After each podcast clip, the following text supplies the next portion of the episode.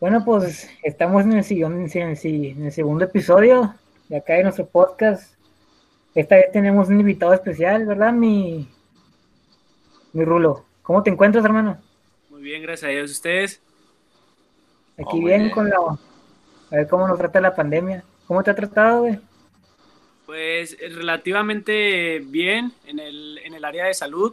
Me encuentro bien. Em, pues un poco, un poco destanteado, ¿no? Como todos, por el hecho de estar en casa, salir a lo esencial, nada más para el mandado y ese tipo de, cosas que son básicas, pero pues es parte de, ¿no? Hay que adaptarnos.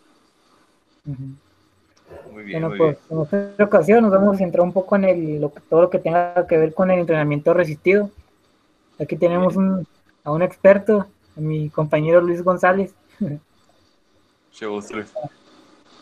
La primera pregunta, ¿Cómo describirías tú el entrenamiento de hipertrofia? ¿Cómo sería específicamente un entrenamiento para aumentar masa muscular para ti?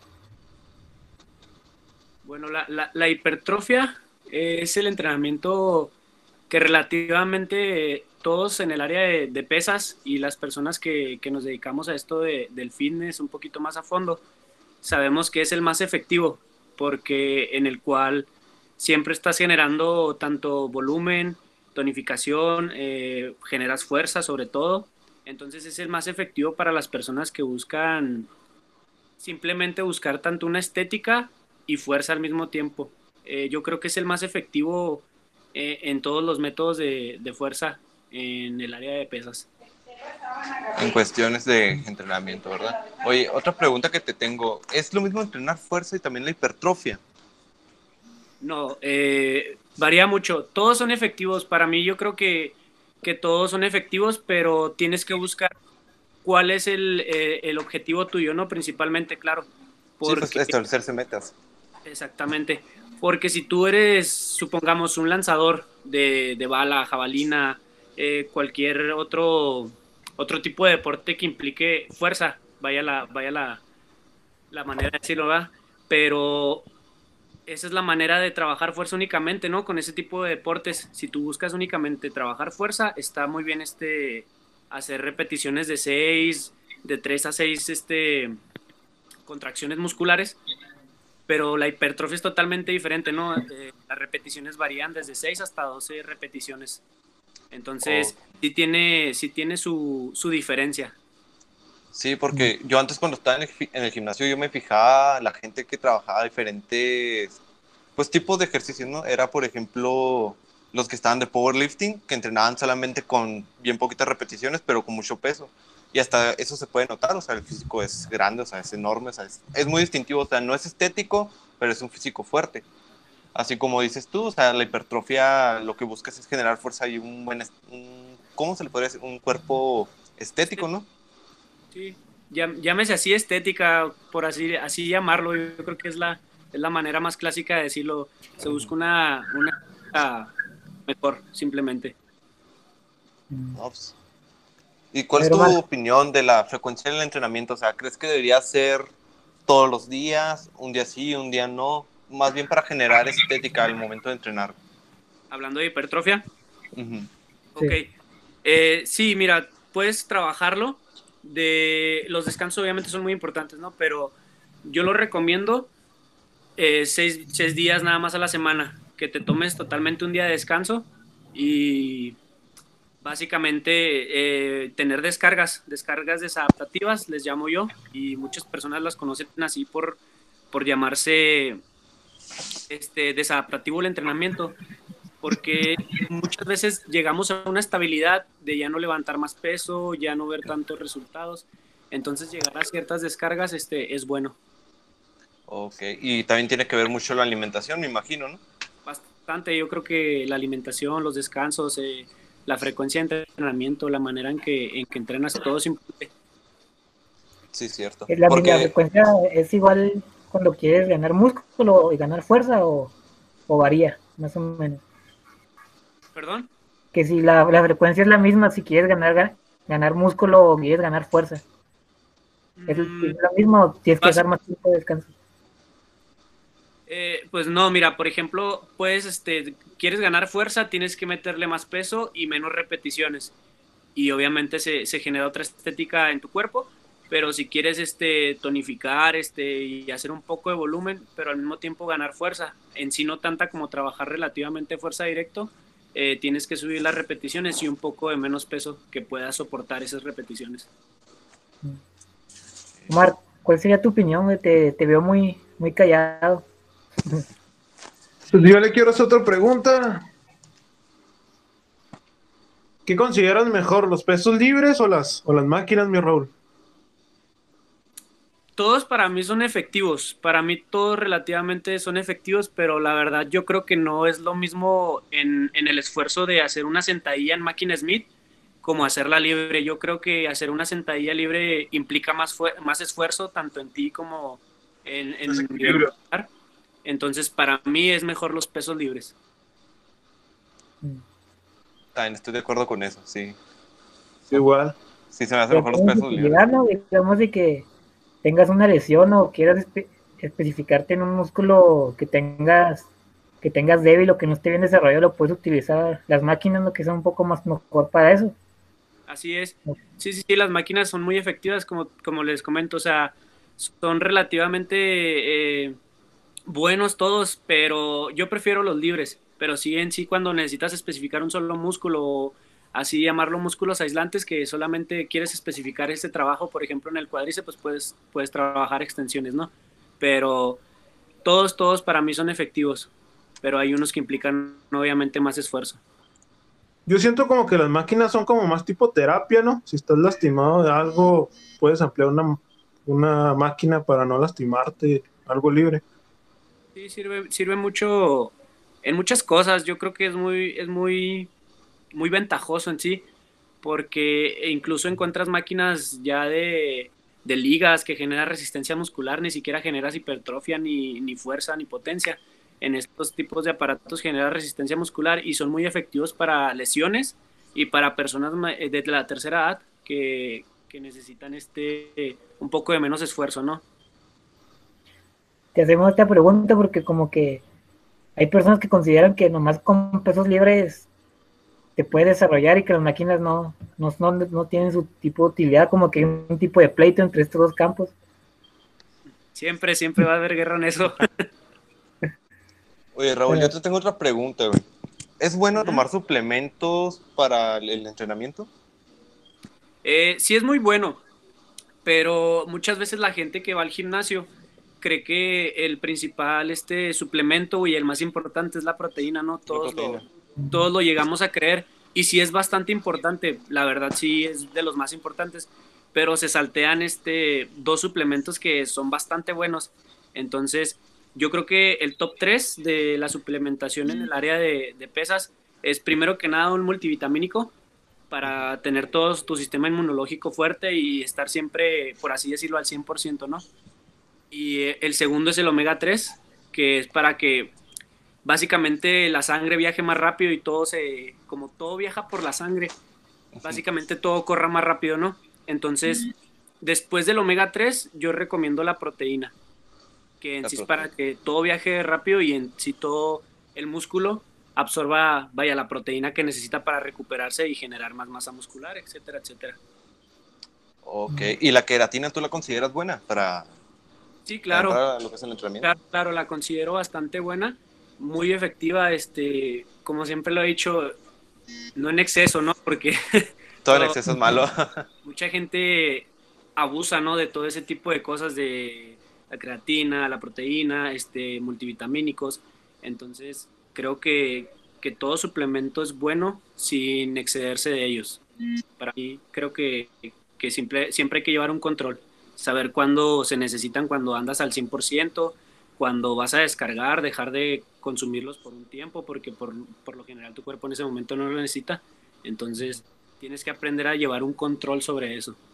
Un proceso. ¿Y tú cuál crees que es el error más frecuente al momento de tomar suplementos de la gente? El, exceso o...? El exceso sobre todo, porque muchas veces la gente cree que, tomar bastante proteína y, ir al gimnasio les va a funcionar al doble, ¿no? Da resultados más rápido, sí. Exactamente, yo creo que todo el mundo en cierto momento este, lo creímos, ¿no? O, en parte lo llegamos a pensar. Pero no, no, este, es dependiendo tu peso, es la cantidad de proteína que debes este, consumir. Entonces son cosas a muy a detalle, ¿no? Muchas veces dices, ah, pues no sé, me tomo dos botes de un litro de proteína y ya con eso... Con eso recupero músculo en macizo, ¿no? sí, no, no, sí, ese es el error que muchos llegan a cometer. En lo personal yo no lo he cometido, pero sí lo llegué a pensar también, la verdad. Lo mismo sucede con los preentrenos, ¿no? Que hay gente que abusa de ellos todos los días y que llega un momento que ya no son efectivos. y cuando dejan de utilizarlos ya se van hasta abajo en su, en su desempeño. Sí, sí, este, mucha gente abusa, ¿no? De esas típicas veces que vamos al gimnasio y nos encontramos dormidos, tuvimos un día pesado, etcétera, etcétera. Creemos que es bueno eh, consumir el doble de ese preentreno, ¿no? Ya todo lo que tomes, ¿no? Ya sea lo que tú vayas a tomar de preentreno, este, creen que es bueno tomar el doble porque te sientes un poco más cansado y no, básicamente eh, ahora sí que el exceso hace daño ahora sea tu corazón, ¿no? Porque empiezas a, empiezas a hacer lo que se acelere más, empiezas a generar más. O incluso, o sea, empiezas a depender de ellos, ¿sabes? Exactamente, mucha gente incluso se les acaba y ah, ahora no entreno. Entonces, creen que, necesitan de eso, ¿no? Sí, o llegan ya igual de cansados o todo el rollo y piensan que necesitan de ello para empezar a entrenar, siendo que ya se hicieron dependientes de ello. Así es, sí, no, no, son, son muchos, muchas variantes. las personas eh, hay muchos mitos en esto del área del fitness y creo que es bueno siempre aclararlos, tenerlos siempre claros.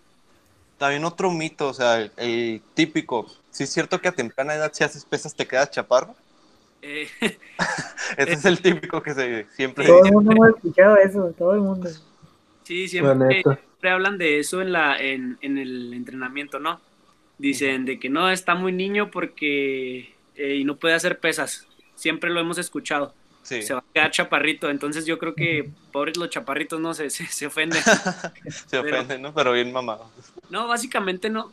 Este, afecta más bien este, vaya, a, tus huesos, porque en sí eres muy pequeño para generar este músculos, entonces empiezas a cargar y, eso es lo que hace que tu cuerpo empiece a tener ciertas, vaya, deformidades, ¿no? Porque es muy pequeño para hacer ese tipo de esfuerzos entonces yo recomiendo que, a los niños, yo siempre he dicho desde, desde que eres un niño que caminas, puedes hacer este, actividades que impliquen fuerza, pero tienes que saber qué tipo de actividades, ¿no? O sea, obviamente no vas a poner a un niño de, 10 años a cargar una barra de 20 kilos y luego todavía discos, entonces básicamente aquí te lo acabas, no es que se quede chaparro, pero se lesione y tenga problemas a largo plazo.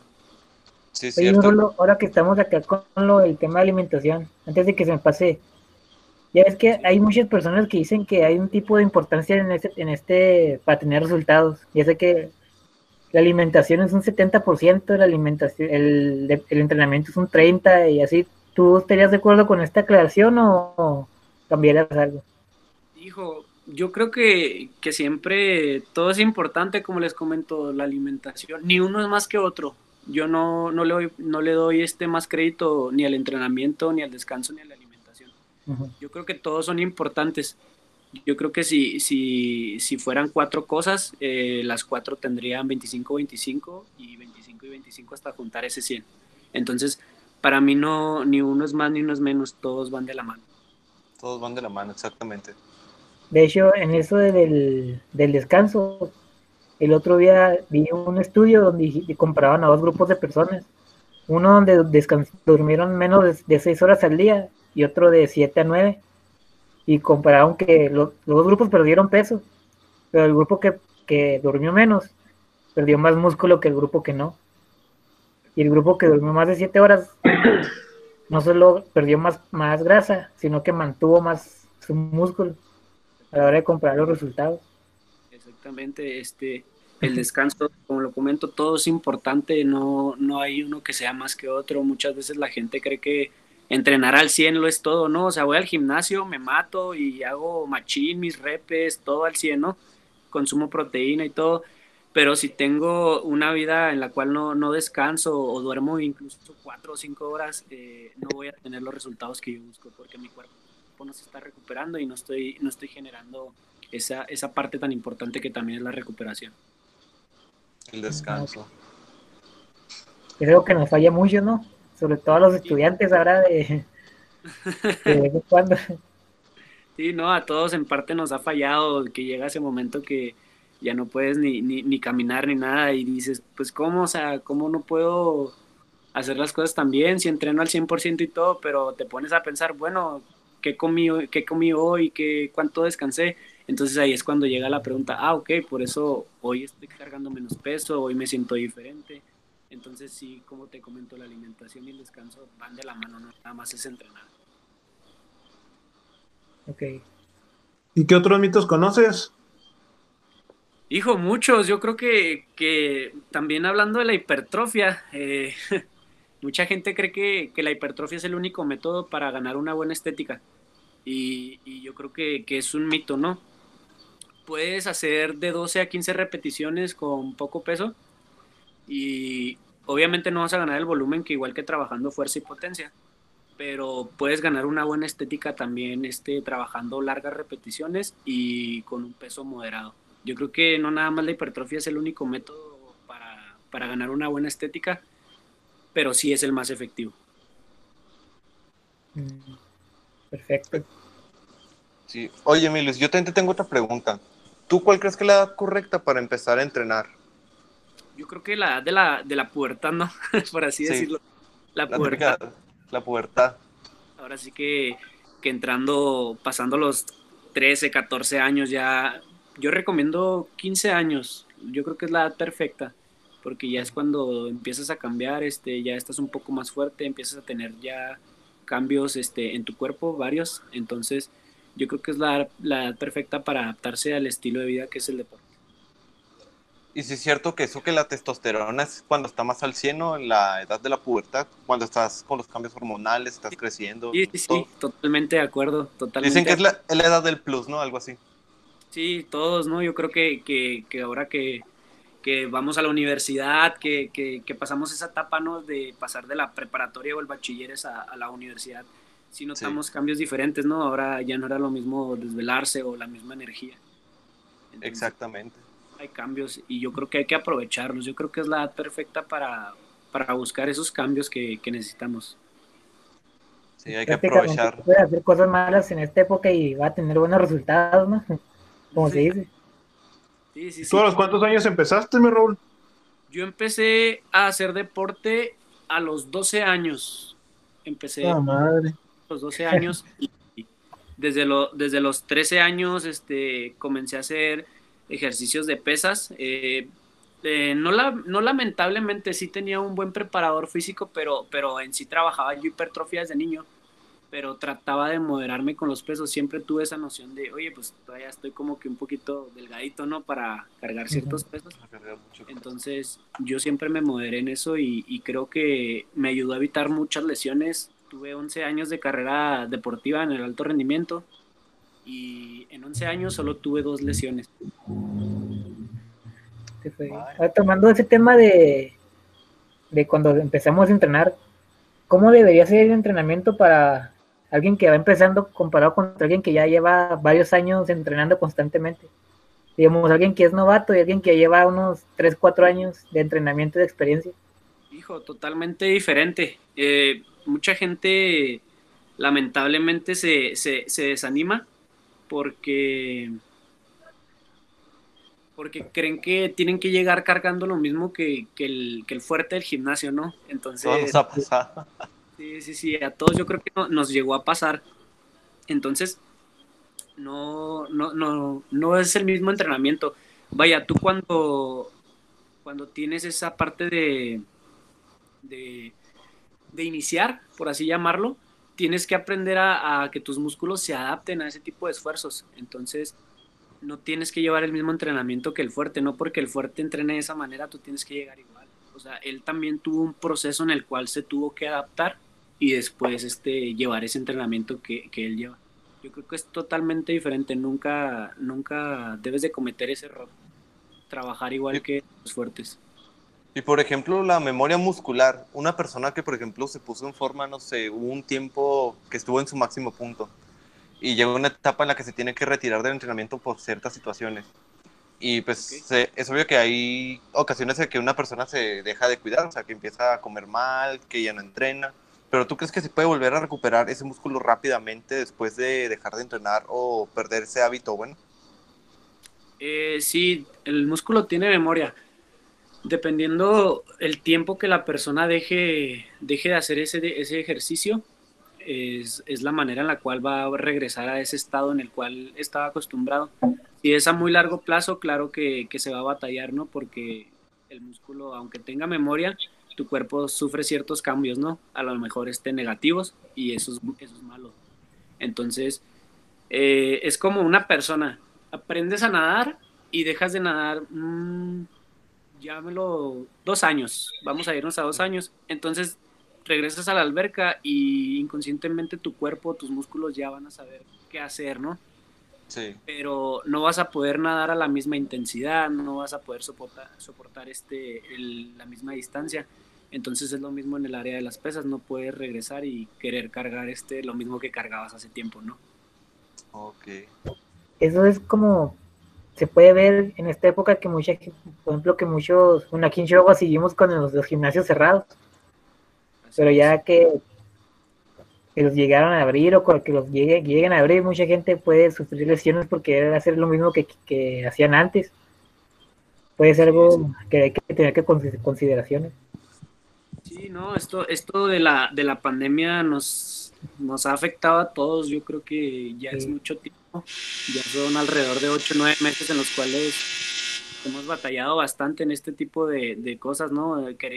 Yo, al yo como experiencia propia quise seguir trabajando igual, este, de cuento con una barra y discos aquí en mi casa y lamentablemente aunque quise seguir trabajando no, no pude, ¿no? O sea, No es lo mismo. no, no, no es lo mismo totalmente y tienes que, que aprender a vivir con eso, ¿no? A, a soportarlo porque es general esto. La pandemia nos ha cambiado bastante a todos el estilo de vida. Nomás nos queda seguir echándole ganas. Ni modo. Así es, No hay más. así es. Hay que cuidarse y, y es la única manera de salir de esto. Claro que sí. Y una última pregunta, Raúl, antes de acabar con todo lo de la sesión. ¿Tú qué piensas que es importante también la motivación para poder seguir adelante? Porque mucha gente al momento de estar entrenando ya no ve los cambios, se estanca, se desanima. Pero el chiste es ir buscando la motivación. ¿Tú crees que ese es un factor importante o crees que es ridículo? Eh, es importante siempre y cuando yo creo que tu principal motivador seas tú. Eh, yo creo que la, la mayor persona o la mejor motivación que puedes tener eres tú mismo. Porque eh, al fin y al cabo el que va a poner el esfuerzo, al fin y al cabo el único que va a creer en ti tienes que ser. Sí es muy importante, eh, contestando la pregunta, eh, tiene mucho que ver, pero yo creo que la manera de motivarte principal, yo creo que es tú mismo. Es la única manera de llegar a lograr lo que te propones.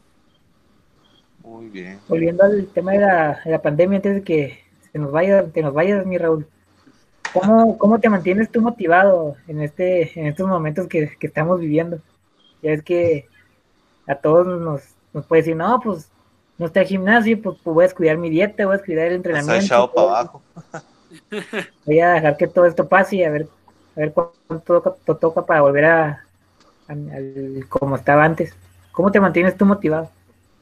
Yo creo que, que motivado me mantengo al, al, al ver a las personas con las que trabajo. Creo que hay muchas personas que, que dependen de mí en el trabajo en el que, que- con el que cuento ahora. Es un compromiso grande y, y esa es mi motivación, saber que hay personas que, que dependen de mí o que creen en mí también. Eh, siempre trato de estar motivado, siempre he creído que, que las cosas con, con constancia se van a lograr, pero eh, ese es, el, es uno de los motivos principales, el saber que hay personas que creen en mí y que dependen de mí. Eso Excelente. Bueno, una pregunta que, quieran hacer aquí a nuestro invitado antes de que se nos vaya. Pues por mí ya sería todo. Muchas dudas aclaradas. Yo una. A ver, échale. Acabo sé que ha competido. ¿Cómo ves el deporte a nivel competitivo? ¿Estresado? No sé. a nivel estatal, nacional o en sí un poquito En sí, competir. Yo creo que, que el estrés este, en, en las competencias al principio es, es, este, en cierta parte bueno, ¿no? Creo que, que aprendes, aprendes a comportarte en muchas cosas, a manejar el estrés, porque es muy, es muy efectivo tanto en la vida. Yo creo que aprender a manejar el estrés, no nada más en el deporte, sino en la vida es bueno porque aprendes a, a, a ser una persona concentrada y, y, directa a lo que vas a hacer. Entonces yo creo que, que es bueno y sí es muy, es, sí es estresante al principio. Al principio sí es estresante el deporte porque es algo nuevo, pero ya después se vuelve algo parte de ti y al contrario es algo hasta emocionante. Ese estrés bueno se puede decir. Eso sí. Es lo que te mantiene vivo. mantiene vivo. Nos gusta, ¿no? En cierta parte nos gusta ese estrés, sabes que, que vas por algo que te va a exigir, que te va, que te va a hacer este, esforzarte y yo creo que es un estrés bastante efectivo. Perfecto. Bueno, mi Raúl, ya es todas las preguntas que te teníamos que hacer. Y realmente te agradecemos que nos hayas ayudado en este segundo episodio. Gracias, no, Allá por último, ¿dónde, puede, ¿dónde la gente te puede encontrar, hermano? ¿En tus redes sociales o si se quieren con, poner en contacto contigo? Ok, este, cuento con Instagram, es luisra19, es mi cuenta oficial y ahí es donde la, las personas pueden contactarme y pueden checar un poquito de, de, mi trabajo y de a lo, que, a lo que yo me dedico, que es en especial a esto que es el área de, de, de la salud principalmente y al fitness. Ok. Bueno, pues muchísimas gracias mi Raúl y a ustedes. esperemos tenerte de vuelta otro día y ojalá que ya podamos estar de vuelta en los gimnasios, que es donde, nos, nos, donde debemos estar más bien. Sí, no, a todos nos hace falta. Por favor. Así es. Muy bien. Bueno. Muchísimas gracias. Nos vemos, Raúl. Luego. Dale, Raúl. Gusto.